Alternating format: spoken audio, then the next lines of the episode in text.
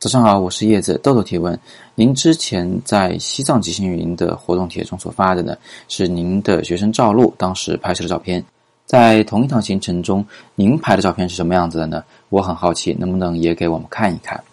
那当然可以。以下就是我在二零一四年的。西藏人文摄影集训营中所拍摄照片，咱们一六年的这一趟行程啊，基本上跟一四年是相同的，是复刻版，只不过呢，要比它升级一些，有些线路做了一些更优化的设计。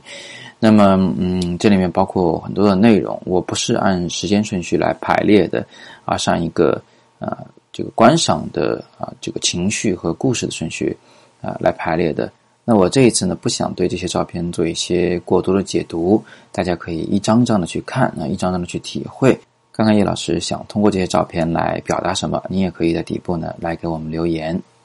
不过通过这些照片呢，大家也可以看到咱们这个行程的主要内容啊，大概呢就是说我们会经过非常多的非常精彩的寺院，这些寺院呢各有自己的特点，有的呢住着非常老的老妈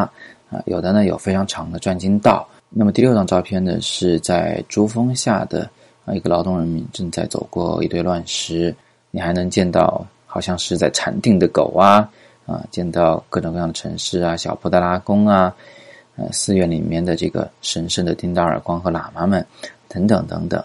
呃甚至我们能见到那个手工印刷的大藏经啊，这是非常有意思的一个传统的这么一种印刷方式，木板刻出来的这种印刷的模具。我们还能见到喇嘛们在汴京，能见到啊大昭寺的这个四周八角街上有许许多多的信徒啊正在围着大昭寺这个转经，能见到淳朴的孩子们的笑容啊，能见到这个绒布寺啊，就是世界海拔最高的寺院啊，它这个大殿门前的那只龅牙的羊。接下来这个照片，你们要把注意集中在左下角那个牧羊人身上啊，右边是他的羊群。啊，等等等等吧。最后一张是大宝黄王的眼睛。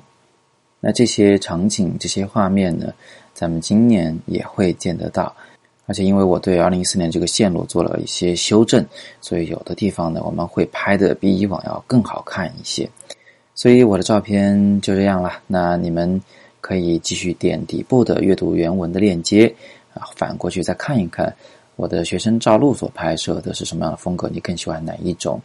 赵露呢也是我非常骄傲的学生啊，他的纪实摄影是非常棒的。对了，咱们今天的早自习下方呢挂着三个丰富多彩的摄影活动，